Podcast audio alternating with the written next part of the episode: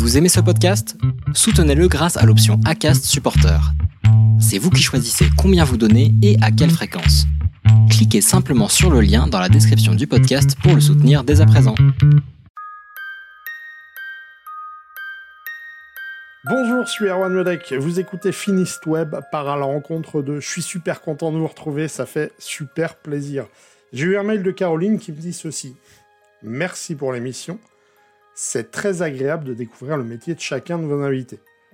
Merci Caroline. Si vous aussi vous souhaitez me laisser un commentaire, vous pouvez le faire à erwan.finistweb.com ou encore sur Apple Podcast ou bien sur l'application Podcast Addict. Il est important de commenter, de noter, car c'est comme ça que l'on remonte dans les recommandations.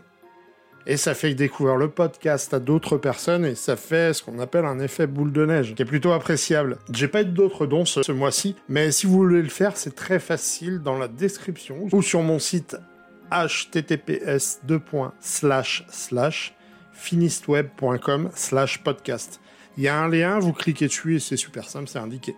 Rien n'est obligatoire, mais ça me permettrait de financer l'hébergement du podcast et d'investir dans un nouveau micro de qualité professionnelle. Quand je fais des enregistrements à l'extérieur, le son est un peu dégradé. Si vous voulez avoir un meilleur son, ça me permettrait de le faire. Merci encore pour votre écoute et vos messages. N'oubliez pas de commenter, de partager, d'en parler autour de vous, car la seule voix de ce podcast, c'est la vôtre. Aujourd'hui, nous suivons les pas de Béatrice, le Galès Garnett de BLG Consulting.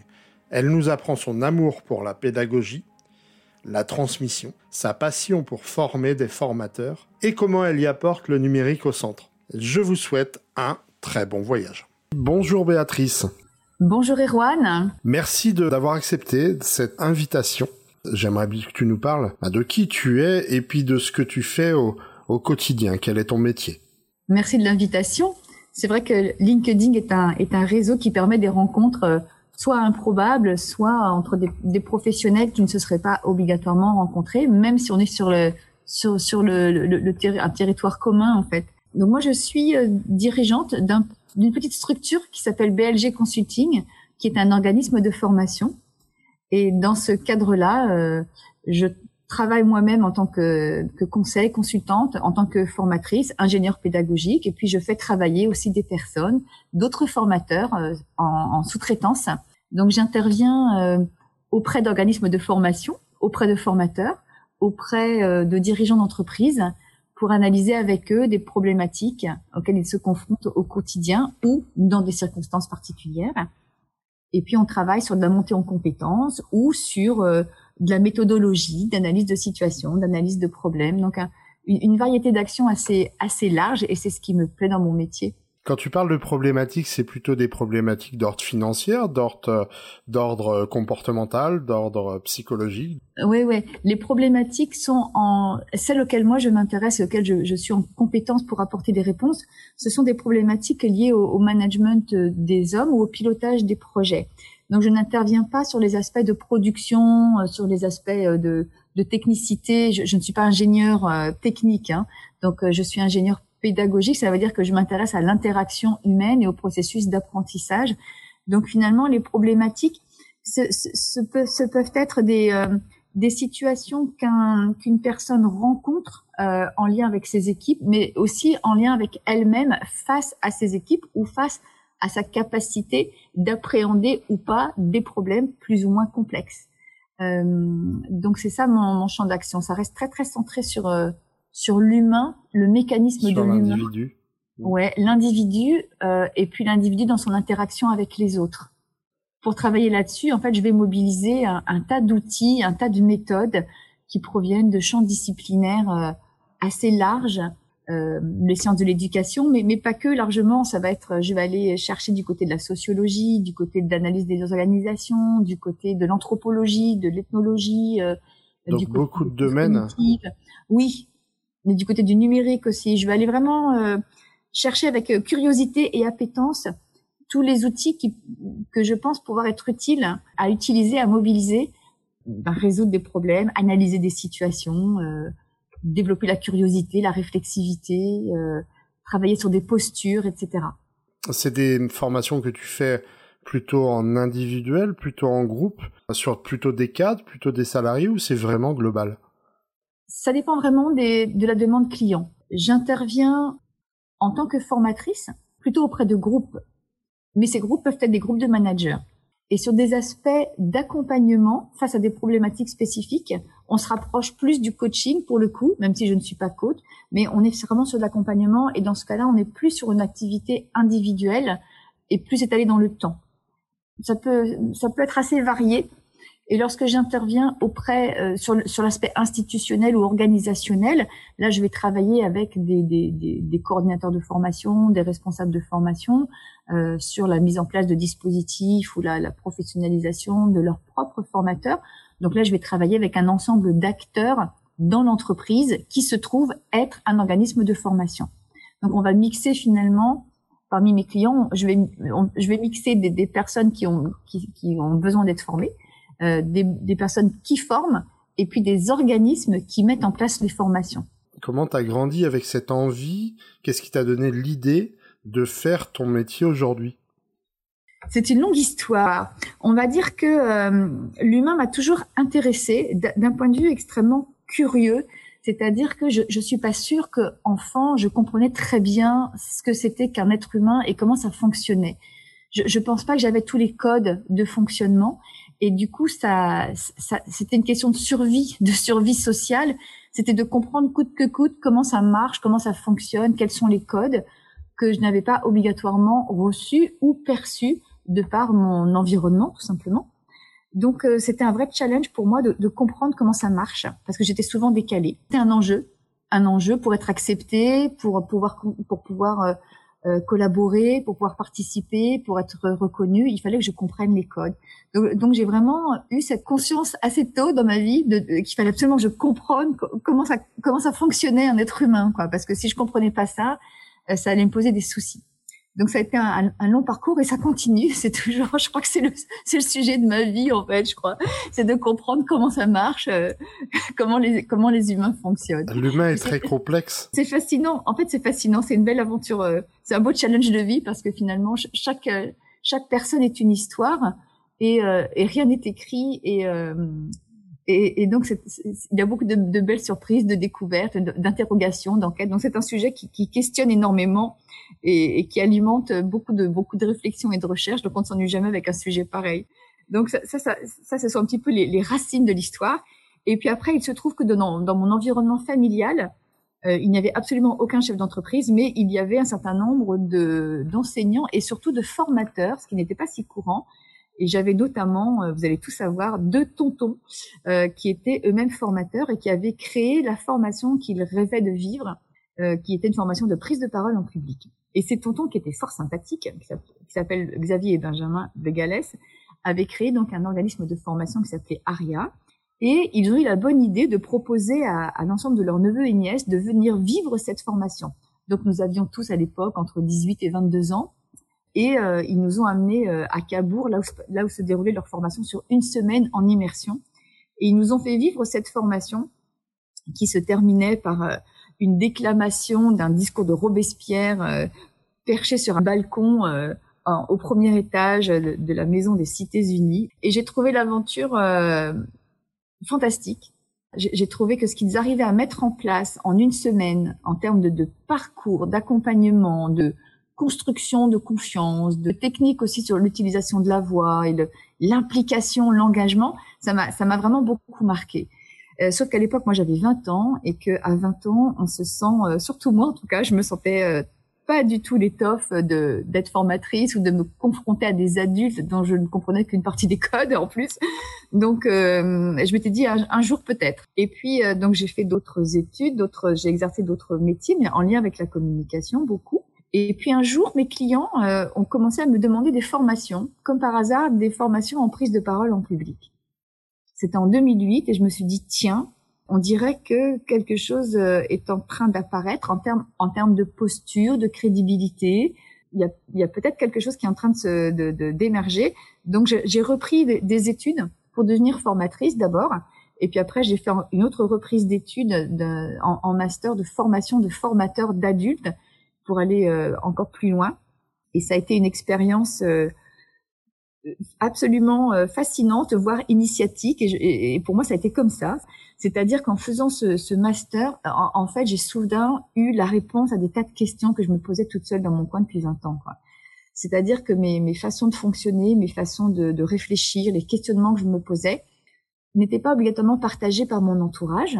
Euh, je n'évoluais pas dans ce type de milieu. Là, en fait, je me questionnais beaucoup, beaucoup, beaucoup tout le temps, mais mais mais c'était pas partagé. Et là, le fait d'aller à l'université, non seulement je rencontre d'autres personnes qui se posent ces questions-là ou d'autres types de questions, mais je découvre aussi tout un corpus littéraire d'auteurs qui ont travaillé sur ces sujets-là depuis 10 ans, 20 ans, 30 ans, 40 ans, 50 ans.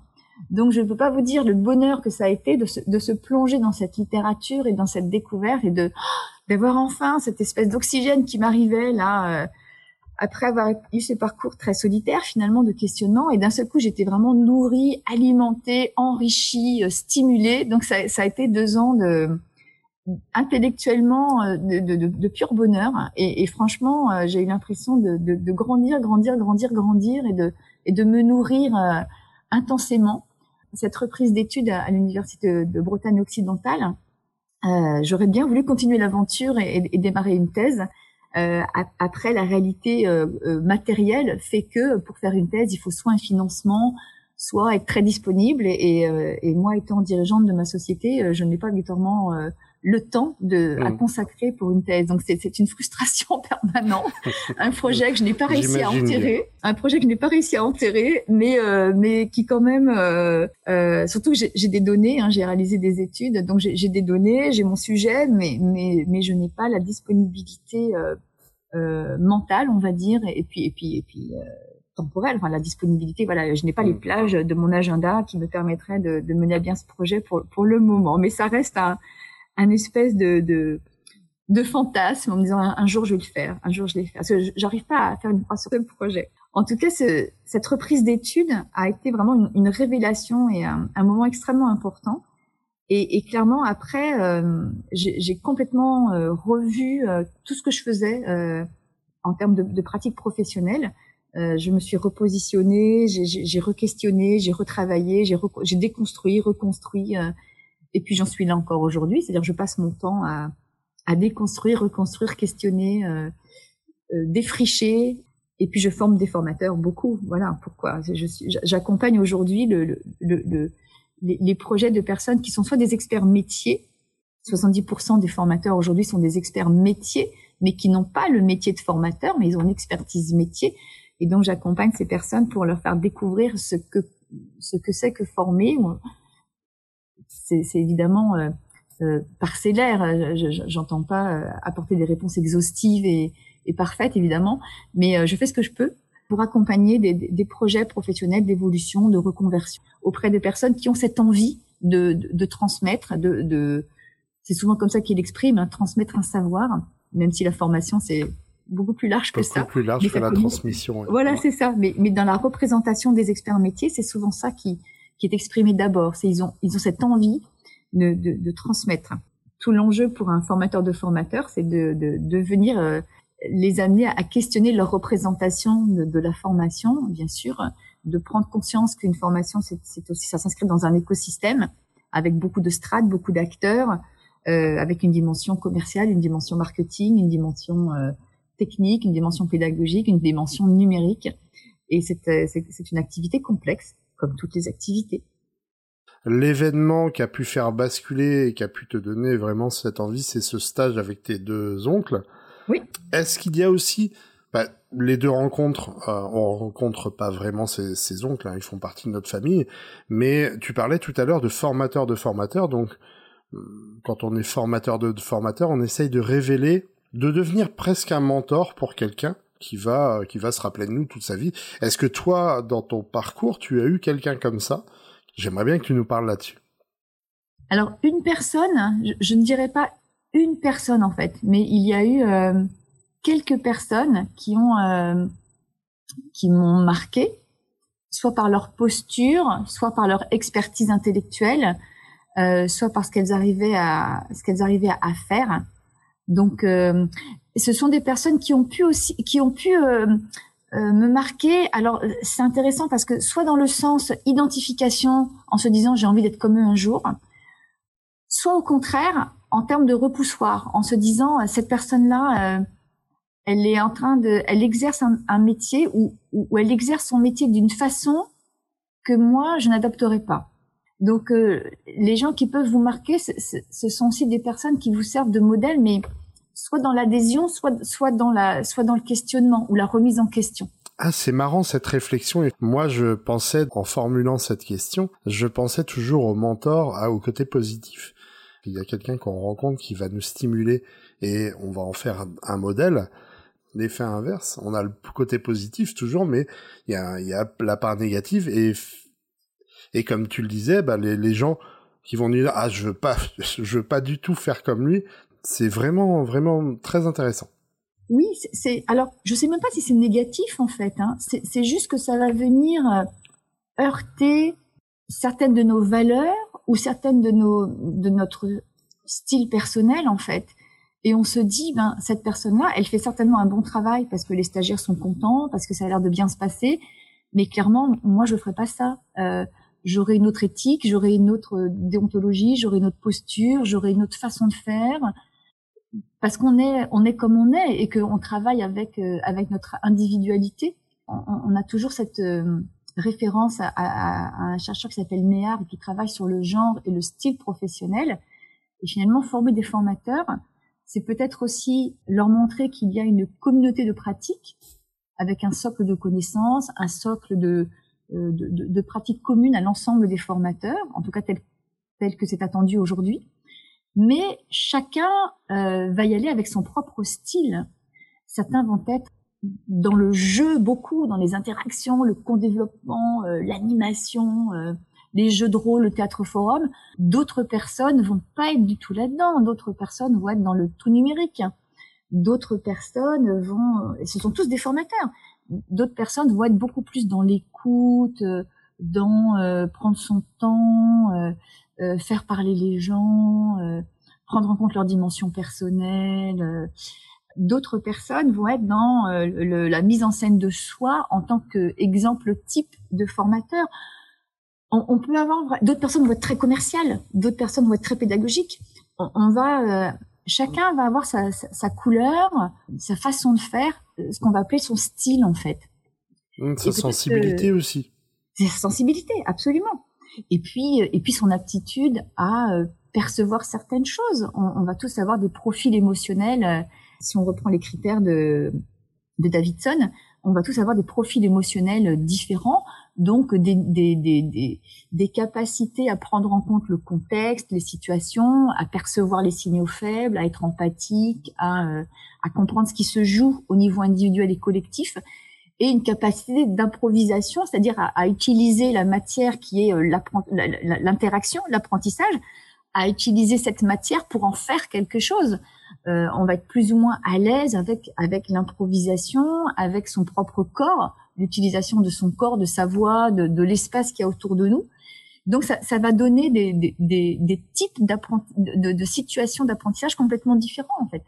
Vraiment, et, et donc les, les stagiaires peuvent adorer tel formateur et, pas du tout aimer un autre formateur, alors que le programme aura été exactement le même, mais il n'aura pas été euh, incarné de la même façon. Donc c'est intéressant à ce niveau-là de d'observer des formateurs et de, et de pouvoir se, se, se, situer par rapport à ce type de formateur, voir en quoi euh, on se ressemble et puis en quoi on, on s'oppose. Alors, euh, les, les, mentors servent à ça, je pense. Ça peut être des, des repères on a envie de s'en approcher ou au contraire, on va s'en éloigner. Dans, dans l'évolution, il y a eu des, des on a parlé d'ère euh, industrielle. Aujourd'hui, je pense qu'on est à l'ère du numérique, parce qu'on le voit partout et on en a besoin. J'aimerais que tu me, nous dises que toi, t'apportes au quotidien le numérique. Est-ce que tu pourrais faire sans le numérique? Est-ce que ça t'apporte quelque chose ou ça te dessert plutôt? Alors le numérique, a démarré dans les années 1950 quand même, hein. donc en termes de révolution, euh, ça commence à dater. Euh, mais on est certainement dans, dans ce que Pascal Plantard, l'anthropologue du numérique de l'université de, de, Rennes 2, appelle la banalisation du numérique. Donc euh, l'outil est là. C'est très compliqué aujourd'hui de faire sans, euh, à tel point que pour reprendre aussi les mots de Pascal Plantard, il nous dit qu'aujourd'hui quelqu'un qui n'utilise pas du tout le numérique est en voie de désocialisation. Donc ça veut dire que le, numérique est incontournable. Euh, maintenant, c'est une question assez complexe. Sur le plan professionnel, en tant que formateur, ce serait assez choquant de rejeter le numérique pour au moins deux raisons.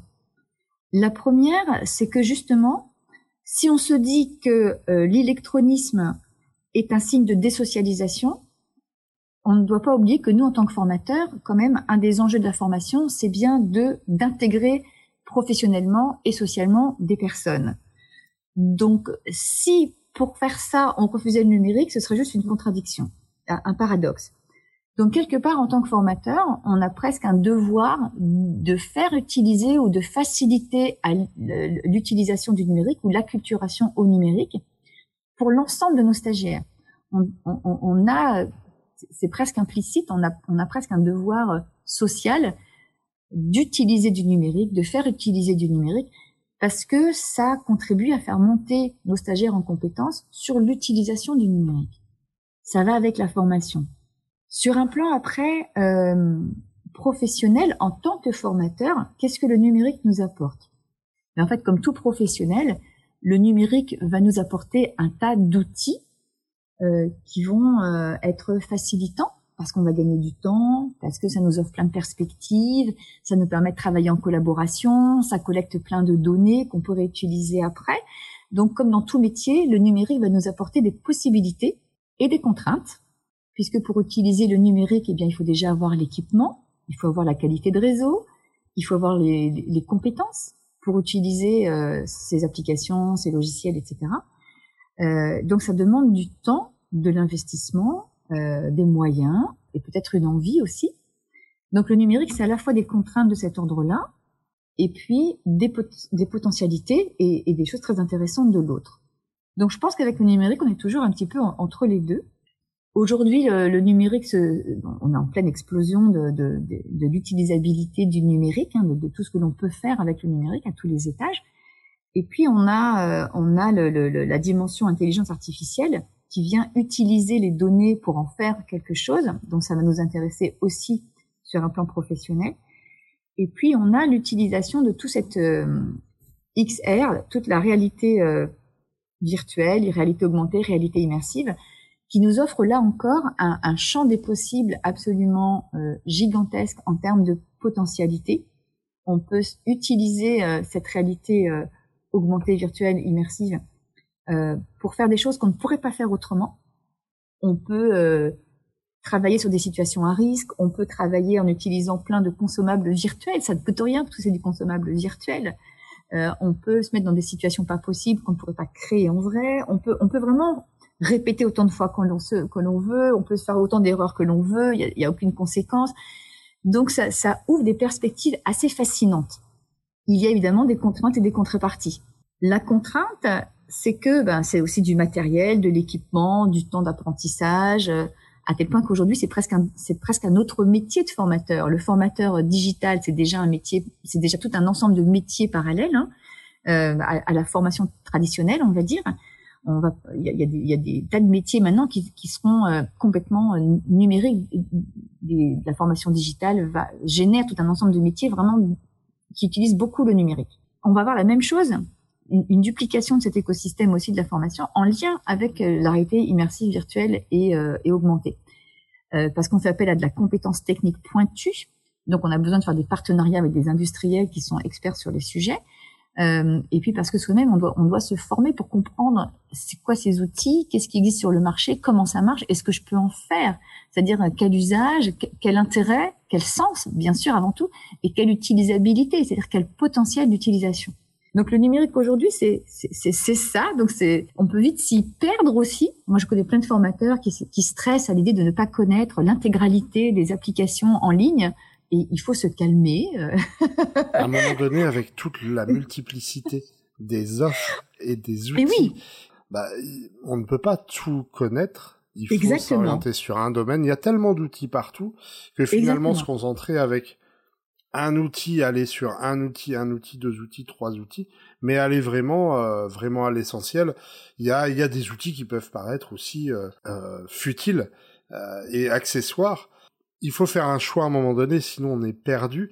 Justement, en parlant d'outils, est-ce que est-ce que toi tu utilises vraiment un outil au quotidien? Est-ce que c'est est-ce que tu as un outil préféré que tu souhaiterais nous faire nous partager euh, aujourd'hui? Ben, j'en ai j'en ai plusieurs en fait des outils parce que j'en découvre régulièrement mais euh, je, vais, je vais juste reformuler un tout petit peu ma question pour qu'elle soit plus précise peut-être.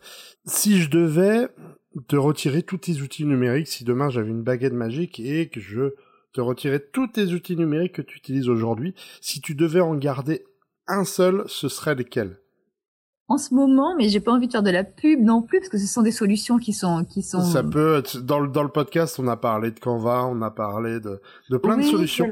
Bah, je me dis que si quelqu'un écoute ce podcast ici peut se rattacher, bah, un formateur qui va écouter ou un élève qui veut devenir formateur qui va écouter se dit ah bah ouais, c'est l'outil qu'il me faut, ça serait bien que j'aille voir.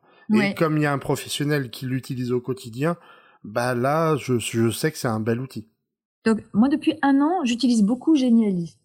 Euh, je l'ai découvert un peu euh, en, en j'ai découvert en, me formant moi-même à l'atelier du formateur d'Isabelle Drébeau, qui est un qui, qui, propose des webinaires pour les formateurs. Et donc j'ai découvert cet outil, je l'ai essayé et, et, il me convient très bien. Donc euh, il y a cet outil-là qui me plaît, mais par contre j'ai vu que Canva avait développé euh, une euh, des fonctionnalités pour créer des, bandes dessinées. Un instant, est-ce que tu peux rappeler pour les gens qui ne connaissent pas ce qu'est Geniali donc euh, Geniali, je l'utilise pour faire toutes sortes de présentations et de euh, et de d'iconographie. Donc c'est un outil qui est euh souple, euh, qui est assez intuitif, qui propose tout un ensemble de, de templates préexistants et qui sont propres. Ça fait professionnel tout de suite. Donc quand on n'est pas graphiste de, de, métier, eh bien on a tendance à croire qu'on fait des jolies choses, mais en fait notre œil est habitué à avoir quelque chose de très qualitatif en termes d'image. Et donc, euh, c'est pas parce qu'on sait manier Word qu'on est graphiste et que l'on sait associer des formes, des couleurs, des proportions, etc. Donc, c'est bien d'avoir un soutien euh, pré-mâché, on va dire. Donc, c'est ce que propose Geniali. Il y a toute une gamme de, de templates qui sont disponibles et que l'on peut remodifier. Et il a aussi la particularité de d'intégrer des éléments euh, interactifs.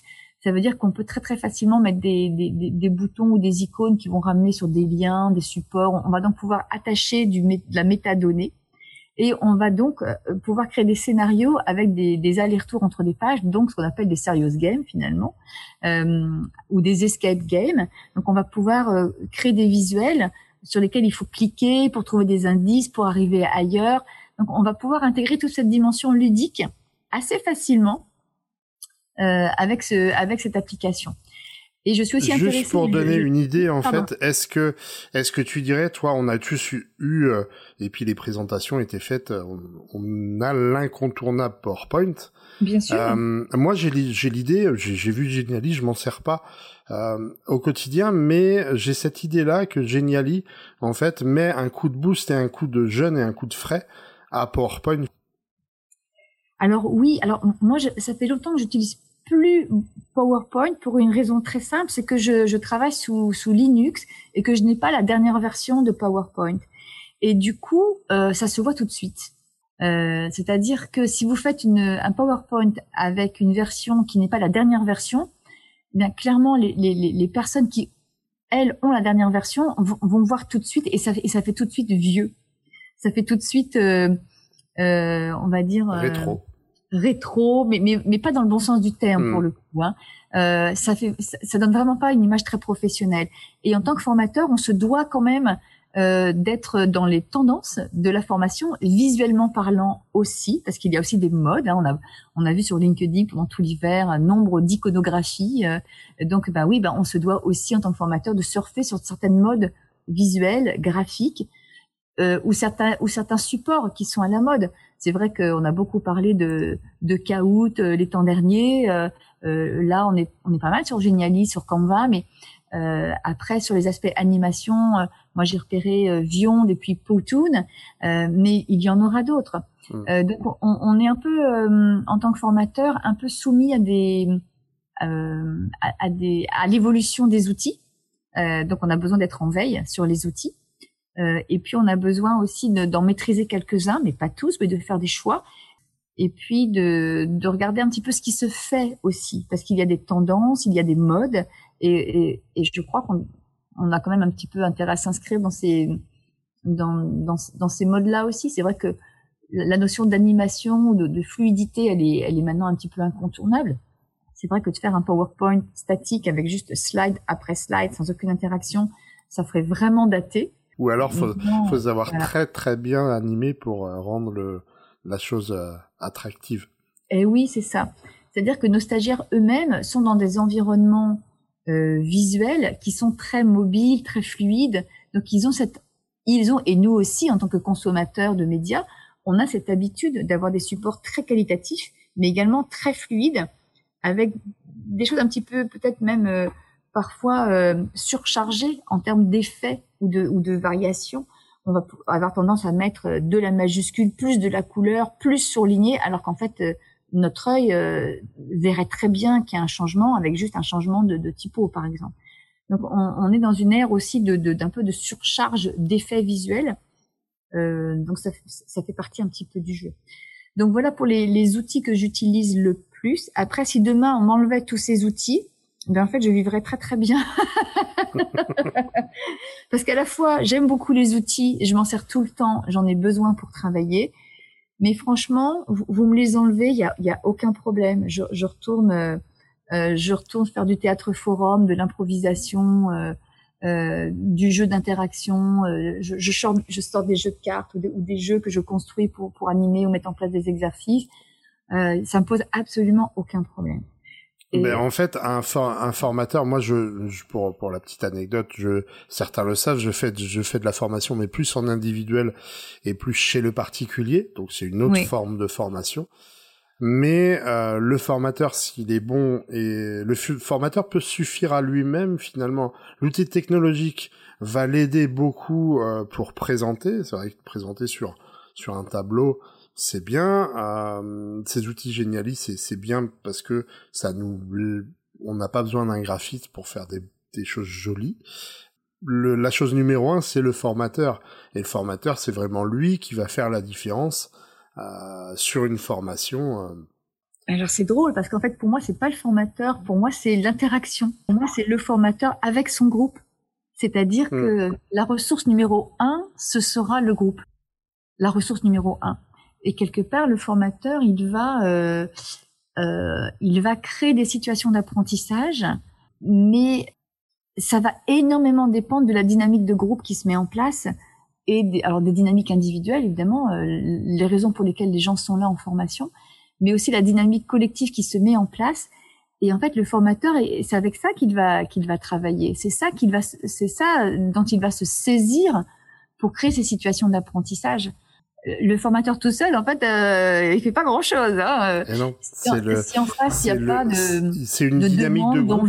C'est une, c'est une dynamique de groupe qui doit être, qui doit être faite, une osmose de groupe en fait, pour pouvoir, pour que la formation se passe, se passe le mieux possible. Un formateur ne peut pas suffire à lui-même et a besoin des autres.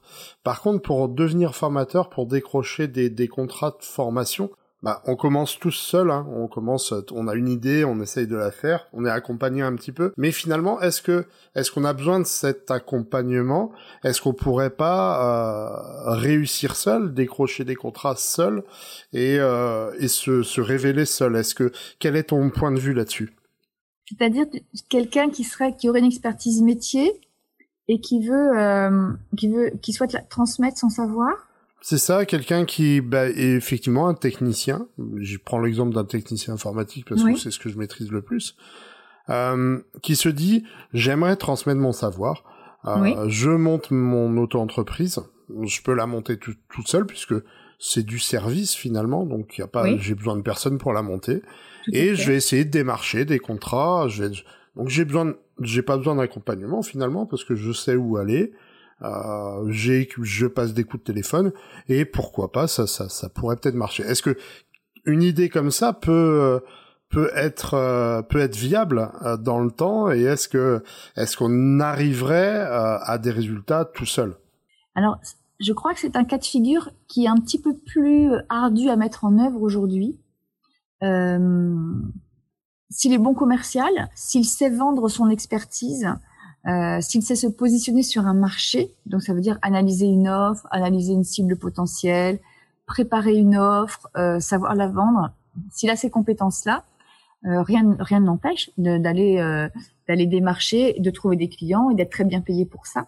C'est un cas de figure qui est plus euh, qui devient plus rare, je crois, parce qu'aujourd'hui, pour des questions pécuniaires, les, les organismes qui ont besoin de formation ou les particuliers qui ont besoin de formation font tout pour mobiliser les fonds dédiés à la formation enfin les fonds les fonds publics on va dire hein, donc euh, gérés par France Compétences et puis euh, et puis euh, supervisés par les OPCO. Tu penses tu penses au CPF, je pense tu fais rapport au CPF au cours de formation. Oui, alors voilà, par exemple, si on est un particulier et qu'on veut mobiliser son CPF pour faire une formation, eh bien déjà il faut que notre formation elle soit certifiante ou qualifiante. Ça veut dire qu'on aura on aura dû faire tout un process d'inscription de notre formation dans un, dans un, dans un processus de, de qualification de la formation, ce qui suppose avoir en amont intégré toutes les dimensions de ce process. Euh, donc là, ça veut dire que l'expertise métier ne suffit pas. Il faut avoir développé une expertise sur le, le, le, le process de qualification d'un parcours de formation dans ce parcours de certification. Si on est maintenant une entreprise et que l'on veut former ses salariés, alors on peut faire appel à un expert, absolument mais on peut aussi euh, demander à l'OPCO de financer donc les formations qu'on veut mettre en place. Et à partir de ce moment-là, il faut que le formateur ou que l'organisme de formation ait une certification qualité. Alors c'est pas encore tout à fait vrai, ça le sera au 1er janvier 2022. Avec euh, Calliope, Avec me Calliope. semble. Le fameux Calliope, 30% euh, des, des, des, organismes de formation sont aujourd'hui euh, certifiés Calliope, c'est-à-dire qu'on leur attribue la compétence pour mettre en place une démarche qualité dans le cadre de la formation. Mais euh, on peut tout à fait imaginer que euh, des personnes qui ont vraiment une expertise pointue soient sollicitées, même s'ils n'ont pas les compétences pédagogiques, euh, d'analyse de situation, de capacité à, à concevoir un référentiel d'évaluation tel qu'il est attendu dans le cadre d'une certification, parce que leur expertise passe avant tout. Mmh. Et on peut tout à fait imaginer que des entreprises euh, soient prêtes à, soient prêtes à, à payer une, compétence pointue parce que parce qu'elle est rare, parce qu'elle est euh, euh, indispensable euh, au fonctionnement d'une entreprise. Mais est-ce qu'ils est-ce qu'ils pourront euh, utiliser leurs fonds de formation? Enfin, chaque entreprise cotise pour la formation. Est-ce que s'ils font appel à un expert qui n'est pas certifié Calliope ou qui a une certification France Compétences, est-ce que est-ce qu'ils pourront en faire appel à lui euh, ou est-ce que ce sera une dépense qui sera prévue dans le dans la est-ce qu'on prendra dans la trésorerie de la, la société pour euh, oui. pour le eh ben ce sera ça. C'est-à-dire que, que pour pour financer des, des interventions de, de, de prestataires experts euh, non certifiés Calliope ce sera une ligne budgétaire euh, sur un plan de formation interne euh, sur des actions particulières. Ce sera une autre ligne budgétaire mais qui sera sur le budget euh, des charges de l'entreprise en fait on n'ira pas mobiliser euh, les fonds dédiés à la formation euh, parce que la, la, personne n'aura pas cette certification Calliope. Je parlais tout à l'heure de la réussite seule, donc les critères de réussite, d'échec. Euh, tout au long de notre parcours, on a eu des échecs, on a eu des réussites, enfin j'espère pour, pour tout le monde. Euh, quels sont pour toi les critères d'une chose, d'une action que tu vas mettre en place qui va réussir ou qui va, qui va être bien pour toi, qui va avoir raté Et quel est ton rapport justement à la réussite et à l'échec? Alors ça, c'est une, question qui est, amusante, c'est uniquement une question de point de vue. En fait, on peut, on peut raconter sa vie euh, dans une version Cosette, on peut raconter sa vie dans une version euh, Superwoman ou Superman, euh, on peut raconter sa vie dans une version euh, euh, très ancrée, dans une version très très désincarnée. En fait, ce ne sont que des questions de point de vue. Parfois, ce sont que des questions de temporalité ou des questions euh, qu'on peut aborder avec une approche un petit peu systémique, c'est-à-dire si on a le nez dessus, on pense que c'est un, échec, mais en fait, si on prend un peu de recul, on se rend compte que finalement, non, c'est qu'une étape dans un parcours. Euh, si on prend encore plus de, recul, euh, on se dit que, ben, en fait, non, ce, qui semblait être un échec à court terme au vu d'une situation donnée, finalement, c'était une superbe opportunité qui vous a poussé à faire autre chose, qui vous a permis de faire autre chose.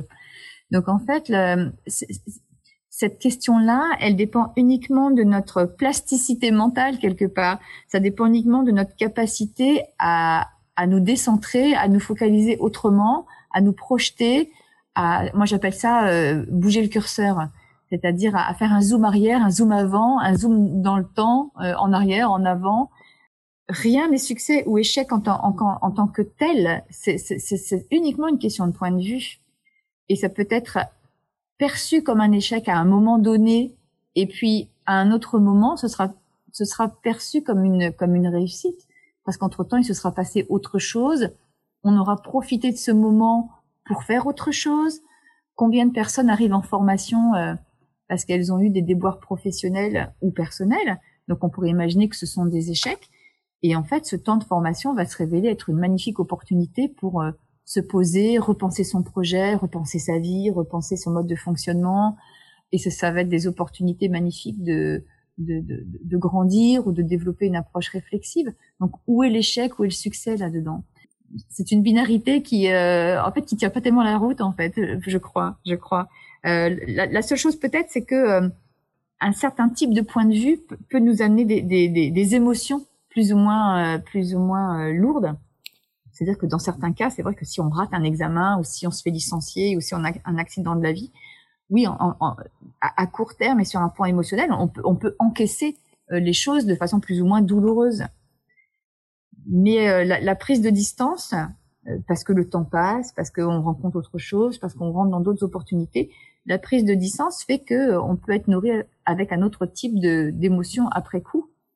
Vous savez, les Irlandais, ils ont ils ont cette expression, ils disent tant qu'on peut faire une bonne histoire, c'est pas très grave. Quoi qu'il arrive, si on peut en faire une bonne histoire, c'est que, ça va, quoi. C'est que c'est pas si grave que ça. Donc, en parlant d'échec ou de réussite, quand on subit un échec pour soi, ça fait parler beaucoup les émotions. Est-ce que toi, tu aurais, euh, pour quelqu'un qui veut démarrer, quelqu'un qui veut être formateur, est-ce que tu aurais un conseil à lui donner Je crois peut-être de garder, euh, de garder en tête qu'il y a ce que l'on fait et puis, il y a ce que l'on en fait. Et peut-être que le plus important, c'est ce que l'on en fait. On peut vivre un échec, on peut vivre une réussite, on peut vivre quelque chose, soit, mais l'important, c'est ce que l'on va en faire. C'est-à-dire l'expérience qu'on va, qu'on va en, retirer. Je, je, crois que ça, c'est quelque chose d'important. Mmh. C'est ce que l'on, ce que l'on en fait. Voilà. Plus important que ce qu'on, que ce qui se passe, en fait. Ce qui se passe, ça dépend pas obligatoirement de nous entièrement. Hein on est tributaire de plein de choses, d'un héritage, de, de, des, circonstances de la vie, des circonstances professionnelles, des contextes, des Covid qui nous tombent dessus, etc. Donc on n'est pas, on n'a pas cette, on n'a pas la main sur tout, sur tout ce qui se passe autour de nous et pour nous. Voilà, on peut en faire quelque chose. Capacité d'agir, on peut en faire quelque chose. C'est ce que je dis souvent. Tout ce qui est passé, on n'a pas de levier pour le changer. C'est passé. Beaucoup, beaucoup usent leur énergie à ressasser le passé mais finalement, sans levier pour le changer, ça ne sert à rien, et c'est une énergie qui est perdue. Autant dépenser cette énergie pour aller de l'avant. Le fait de repenser au passé, ça peut éventuellement présenter un intérêt dans, dans le sens, euh, justement, on essaie de comprendre. D'apprentissage. Oui, voilà, c'est ça. On essaie de comprendre ce qui s'est passé, pourquoi. C'est-à-dire, on est dans cette démarche euh, réflexive de euh, d'en extraire quelque chose. Et à ce moment-là, on en fait quelque chose un peu comme la marée, il y a, une vague qui revient et une autre qui passe par-dessus qui va un peu plus haut. Parfois, on peut avoir, on peut avoir euh, consciemment ou inconsciemment des, des moments de, de, de, ressassement parce que on a quelque chose à comprendre de la situation. Et tant qu'on fait pas ce travail de, de, de comprendre, de comprendre quel est le processus, quel est le problème, quelle est la problématique, quel est l'enjeu, quel est euh, quel est mon rôle, quelle est mon quelle est ma contribution en plus ou en moins, parfois les situations vont, se reproduire parce que parce que finalement on n'aura pas changé nous-mêmes nos mécanismes de fonctionnement. Donc euh, automatiquement on va se on va se retrouver avec les mêmes euh, les, mêmes situations. Je, je, pense par exemple à des formateurs qui euh, qui pourraient être en situation difficile avec un certain type de d'apprenants. Par exemple des apprenants qui ont qui présentent des résistances par rapport à ce qui est en train de se passer soit parce qu'ils ont une représentation très figée soit parce qu'ils ont des certitudes etc euh, et il y a des formateurs qui, qui, peut être, qui peuvent ne, pas savoir gérer quelque part ce genre de choses parce que humainement parlant, ça les heurte. Le fait d'être avec des personnes qui sont très résistantes et puis qui expriment leur résistance. Et en tant que formateur, on peut, on peut être amené à se dire, mais, mais purée, mais pourquoi euh, encore moi J'ai encore ce type de stagiaire, mais c'est pas possible. Comment je vais faire euh, Il va me stresser, euh, il va me, il, va empêcher l'ambiance de se mettre en place. Qu'est-ce que je peux faire avec Un formateur, il a, il a besoin de, de venir questionner, d'aller chercher des réponses, de se poser, de se dire, bon, qu'est-ce qui se passe? Ok, j'ai un, stagiaire qui me, qui me contredit, qui est en résistance, mais pourquoi? Et, et, on prend son costume de Sherlock Holmes et on rentre dans un processus d'enquête et on essaie de comprendre ce qui se passe pour ce stagiaire. Euh, Par-delà sa réaction émotionnelle, on va se dire bon, qu'est-ce qui est en train de se jouer pour lui? Pourquoi est-ce que quand je dis ça, il y a cette réaction-là Où, est-ce qu'il est ce stagiaire en fait? Il est où ce stagiaire? Et, et comment est-ce que moi formateur, je peux aller le, le, le, le rencontrer là où il est, dans, dans sa représentation de, du métier, dans sa représentation du geste technique? Euh, pourquoi est-ce qu'il arrive avec cette certitude légitime Légitime? Pour le stagiaire, c'est complètement légitime. Et, et, moi, formateur, je dois me dire, bon, pour lui, c'est légitime, mais pourtant, c'est pas, c'est pas l'attendu que l'on a euh, dans notre propre référentiel. On en a un autre attendu. Donc, comment, euh, qu'est-ce que je vais mettre en place? Et c'est là qu'on a besoin de créativité aussi. Qu'est-ce que je vais mettre en place pour que cet apprenant? Commence à entrevoir la possibilité d'accepter le fait que peut-être euh, ce qu'il pensait être une certitude n'est peut-être pas si certain que cela? Vous voyez, on va essayer d'y aller par étapes avec le plus de tact possible pour mettre personne en, en danger ou en situation difficile. Mais le formateur peut avoir besoin de, ressasser un petit peu les choses pour comprendre en fait, avant de passer à autre chose. on peut, on peut envisager ça. J'aime euh, parler de parcours de vie. D'ailleurs, c'est le but de ce podcast, de montrer le parcours de vie d'hommes et de femmes qui ont fait le choix de l'entrepreneuriat. Et dans un parcours de vie, on est tous jalonnés de d'expériences, de choses qui nous ont marqués, qui nous ont touchés. Et souvent, ça passe par l'art. L'art a ce pouvoir-là de toucher, d'émouvoir, de se faire, de poser des questions. J'aimerais que tu nous partages euh, bah, justement une œuvre qui a traversé ta vie et qui, qui t'a touché, marqué, et que tu t'en rappelleras toute ta vie. Oui, je crois qu'il y en a même euh, plusieurs parce qu'effectivement, l'art est, quelque chose qui vient nous nous euh, nous questionner et, et nous nourrir euh, par-delà la, la, la, compréhension intellectuelle de, de, la construction ou de, de la mise en scène. Moi, moi j'ai été énormément nourrie à la fois par le cinéma, par les BD, et puis à titre plus personnel par les par les par le folk euh, par la musique folk et puis la musique, euh, le folk irlandais et le folk nord-américain. Euh, sur le plan de la, sur le plan de la, de la BD, il y a des il y a des, des, des personnages comme euh, Jodorowsky, Moebius, et puis même des gens comme Fournier, dont j'ai rencontré les dessins quand j'étais toute petite et que j'ai eu la chance de rencontrer après en vrai. et c'est assez, c'est c'est vraiment des choses assez extraordinaires de rencontrer les, les, les, les, les, vraies personnes qui ont créé des, des environnements euh, qui vous ont euh, fait rêver ou qui vous ont euh, fait voyager. Jodorowsky aussi, je l'ai rencontré dans le cadre de festivals, etc., mais sans avoir le temps ou l'opportunité de, de, discuter vraiment. Et je, et je, le regrette énormément. Jodo, si tu m'entends. Merci pour tout mais ce sont des personnages comme ça qui sont un peu plus grands que nature, qui sont bigger than mm. life, on dit en anglais, euh, euh, des personnages qui touchent à, à l'art, au mysticisme, au symbolique, à la philosophie, euh, à la magie. Enfin, moi, ce sont des à la science-fiction. Euh, euh, ce sont des personnages qui, enfin, des personnes et des personnages qui, qui m'ont embarqué dans, dans leurs univers et qui m'ont énormément euh, énormément euh, nourri, euh, embarqué. Donc je, je continue à, à, lire des BD quand, quand je peux. Sur l'aspect cinéma, j'ai toujours adoré le cinéma. Pareil, en fait, comme je vous ai dit, j'avais l'impression de manquer un peu de codes sociaux quand j'étais petite, et, et, même après, hein, et même aujourd'hui, hein, parfois ça m'échappe. c'est vrai. Euh, en fait, le, cinéma, c'était super parce que ça, me donnait des codes. J'allais au ciné, je me disais, ah, les gens vivent comme ça. Ah, dans ce genre de situation, en fait, il faut faire. C'est comme ça que les gens parlent, agissent. Et en fait, j'apprenais plein plein de choses euh, sur des environnements qui n'étaient pas du tout les miens. Notamment, il y avait beaucoup de films qui se passaient euh, dans la société, enfin sur Paris ou des choses comme ça. donc avec des, des, des, sociétés qui étaient un peu plus, euh, euh, un peu moins provinciales pour le coup, un peu moins bretonnes, un peu moins euh, euh, costarmoricaines, mm. un peu moins rurales, un peu moins. donc, qui m'extrayaient aussi de, de, ce que moi je fréquentais au quotidien et qui me donnait à voir d'autres états d'esprit, d'autres façons de faire, d'autres façons de, de se comporter. Et donc le cinéma, c'était pour moi une façon de, de, de comprendre ce que c'était que le monde et de comment on se, on se, on se, à la fois on se conformait, mais aussi on se comportait.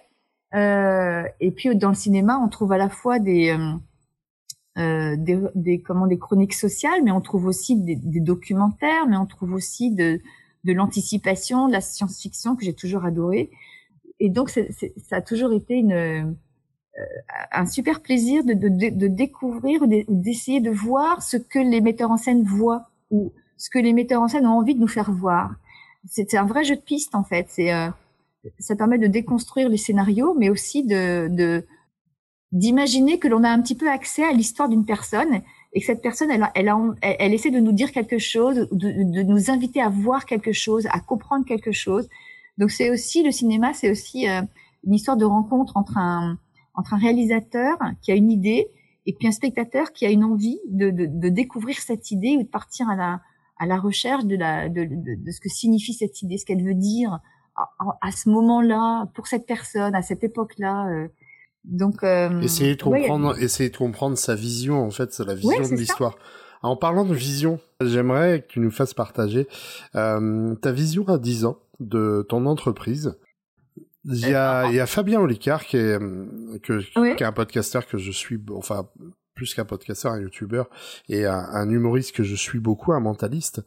Euh, il fait des brainstorms comme ça avec ses équipes et il part euh, en fait d'une vision à 5 ans, 10 ans, euh, du pire et du meilleur. Il se dit le meilleur et, et puis comme ça, ça lui permet de, de voir les axes où il pourrait progresser. Donc euh, on va partir du meilleur quand même. Hein. c'est plus encourageant, surtout en ce moment. quelle, quelle serait pour toi le, la meilleure chose qui puisse arriver à ta société dans 10 ans? Eh ben, la meilleure chose qui puisse arriver, c'est que je continue à fonctionner euh, en fonction de ce que euh, les rencontres, les opportunités, euh, les envies, les plaisirs euh, m'apportent, euh, et que je puisse continuer à, à, à avoir envie. Euh, de, de, de, de, de, de, de chercher, de, de comprendre, de, d'échanger. Euh, euh, le meilleur, c'est ça, c'est de, c'est de, dans dix ans d'avoir cette même appétence, cette même énergie, cette même envie de d'avancer, de, de, de, de, de comprendre les codes. de enfin euh. avoir le, le traducteur des relations humaines. Oui, enfin, enfin ou pas, parce que je crois que c'est une histoire sans fin, mais c'est ça l'intérêt, c'est de, de, mm. de, continuer à être en chemin, en fait. Dans, dans dix ans, j'espère euh, continuer à être en chemin, euh, continuer à apprendre, continuer à apprendre ce que je sais pas, continuer à, à accumuler les, les, les éléments d'un puzzle qui se construit au fur et à mesure d'une vie, et petit à petit euh, constituer ce constituer ce puzzle, des choses qui s'entrecroisent, qui se qui se chevauchent, qui se rappellent les, les, trouver des fils conducteurs et puis et puis trouver des euh, euh des chemins de traverse. Enfin, c'est vraiment mm. Euh, si, si on a le si on a le traducteur universel et si on sait tout, comme on aime bien apprendre, moi je suis quelqu'un de curieux, j'aime beaucoup apprendre, mais si on a toutes les réponses, bah, ça doit être moins marrant. Mm. quel ennui, effectivement. Quel ennui. Non, non, dans dix ans, le mieux, c'est ça, c'est de, de, de, de, continuer à être euh, en, en questionnement.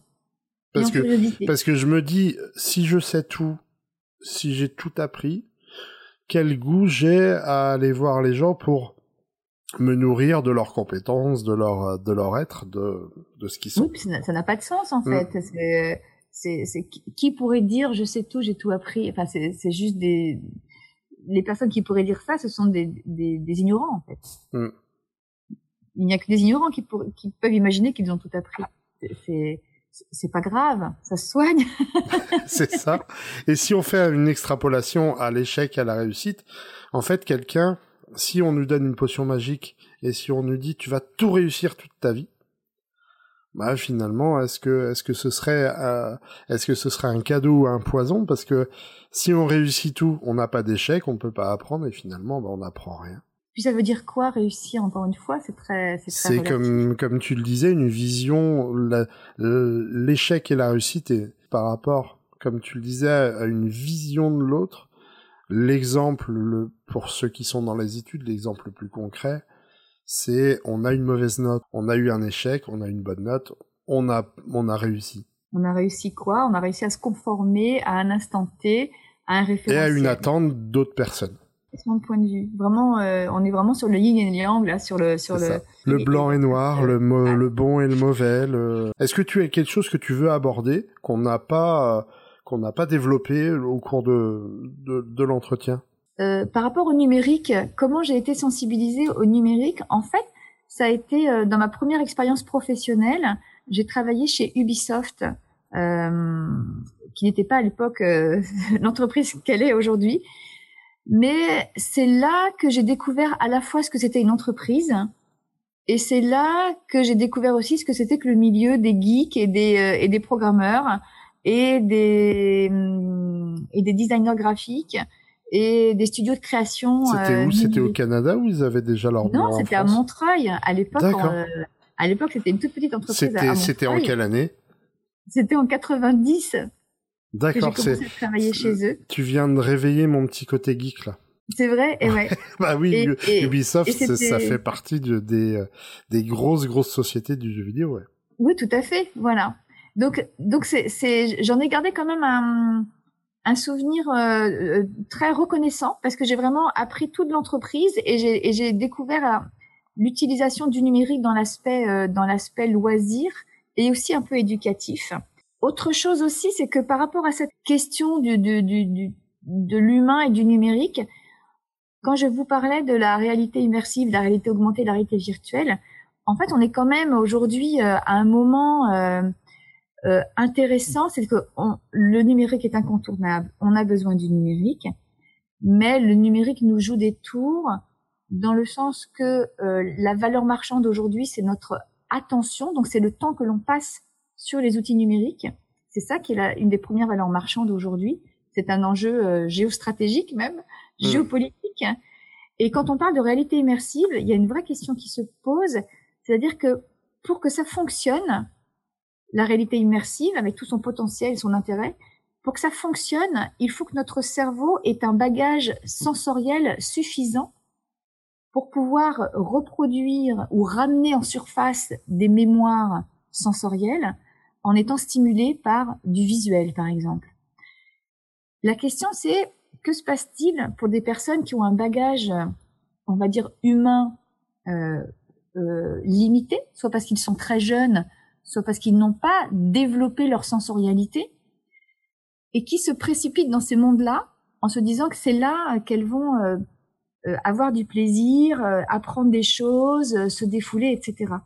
Et, et moi, ça m'interroge beaucoup parce que je me dis que si ça se trouve dans, dans, dans quelques années, peut-être que des personnes apprendront ce que c'est que de sentir le vent sur sa peau au bord de la, au bord de l'eau en étant dans un monde immersif. Le danger, ce serait euh, ne pas voir la différence entre la vie réelle et la vie virtuelle.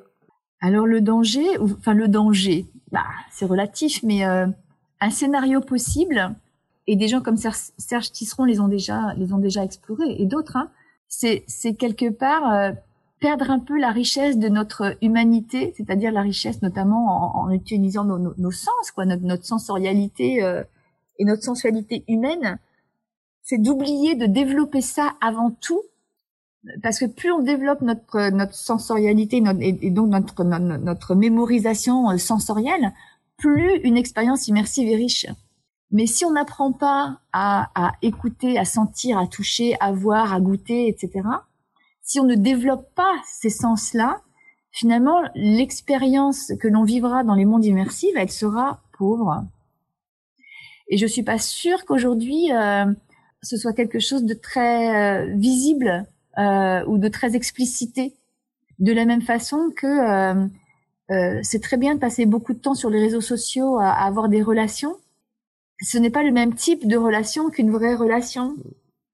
Et, et, je crois que si on veut bien utiliser le numérique et tout son, son potentiel, peut-être qu'on devrait aussi penser à bien utiliser notre humanité. Euh, pour, pour, pour, avoir le bénéfice du numérique et, et, pas être coincé, contraint ou appauvri par le numérique, eh bien pensons peut-être à, à, à, développer euh, notre euh, ancrage dans le moment présent, notre capacité d'attention, notre capacité de perception, notre sensibilité euh, à tous les étages. Je, je crois qu'entre l'humain et le numérique, on, on a cette, ce potentiel d'exploration qui n'a absolument pas de, de finitude et euh, on, a, on a, je crois, tout intérêt à, à aller sur les deux, en fait. Je crois pas que, c'est, que ce soit l'un contre l'autre, c'est les deux. Gardez aujourd'hui, le numérique est un outil, un outil qui nous rend des services, mais c'est un outil accessoire. Et il serait dommage que ça devienne un outil essentiel et un outil obligatoire. Oula, pour moi, pour moi, on n'est plus dans l'accessoire. Euh, je, crois qu'on est déjà dans l'essentiel. Je, crois que notre société ne peut pas ne peut plus fonctionner sans le hmm. numérique. On, est passé au-delà de, l'accessoire, je crois. Et humainement parlant, pour beaucoup de personnes, c'est devenu euh, un outil complètement intégré. Je pense notamment à, des, à, des, à des, adultes, mais aussi à des jeunes hein, qui ont, qui ont euh, des comportements très addictifs hmm. par rapport à leur objet connecté pour nous qui sommes plus âgés, on peut très bien, se, on, on, a vécu sans smartphone, donc sans passer, c'est c'est tout à fait faisable. On sait que c'est possible.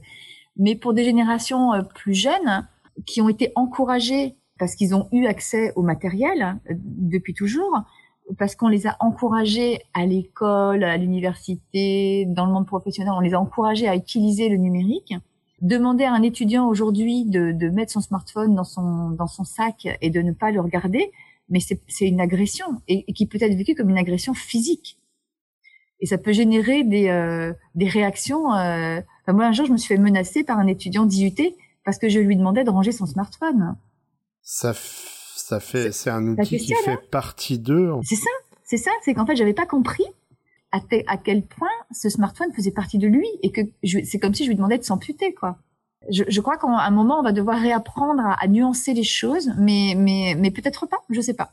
Mais je crois que le numérique doit pas se développer. Enfin, je crois. Euh, je pense que c'est intéressant de, à la fois de s'intéresser au numérique, de, de, travailler avec. De toute façon, il y a une injonction euh, euh, sociétale, sociale, professionnelle à le faire, mais continuer à développer nos, nos sens, notre attention, notre perception. Euh, euh, fiscalement, le, plaisir de vivre, il vient, il vient de là, hein, hmm. de, ce rapport au monde, de ce rapport au monde, pas, de, pas de rapport à l'outil. il faut que le numérique continue à nous rendre service, eh mais ne nous rende pas esclaves. Oui, quelque part, hmm. quelque part, si c'est possible. Est-ce que c'est pas déjà en marche? Je ne sais pas. Exactement, exactement. Eh on, va, on va, on va conclure avec une note pessimiste sur le, le numérique, mais euh, mais effectivement les, les réseaux sociaux et comme tu le parlais d'attention, les réseaux sociaux, leur but premier, c'est de capter notre attention et nous nous faire nous laisser le maximum de temps sur la plateforme. C'est comme ça, qu'ils gagnent de l'argent d'ailleurs. Mais oui. Euh, avec notre temps. Mais oui. Donc on a peut-être nous formateurs, on a peut-être aussi et, et, et éducateurs au sens large du terme, on a peut-être un un, un, devoir là aussi ou une posture qui fait que euh, on, doit peut-être rendre visible ce mécanisme de ce mécanisme là. On, on, a peut-être un devoir de, de, de, travailler sur cette lucidité, donc développer l'esprit critique, développer la distanciation par rapport à l'outil, développer le, la non-addiction affective aux outils, de façon à les utiliser pour ce qu'ils sont Merci, merci encore une fois d'avoir participé à, à, cette émission et puis euh, à bientôt. Au merci beaucoup pour l'invitation. Merci une nouvelle fois à Béatrice d'avoir joué le jeu de l'interview. Vous pouvez bien sûr retrouver les autres invités sur mon site à finistweb.com slash podcast. Si vous souhaitez soutenir l'émission, cliquez sur les liens dans la description. Vous aimez ce que je fais, alors parlez-en autour de vous, à vos amis, à votre famille, à vos collègues. Le but de ce podcast, c'est de mettre différents métiers en lumière pour que des étudiants, des personnes en reconversion comprennent ce qu'il faut faire pour aller dans le monde de l'entrepreneuriat. Merci pour votre écoute, à dans deux semaines.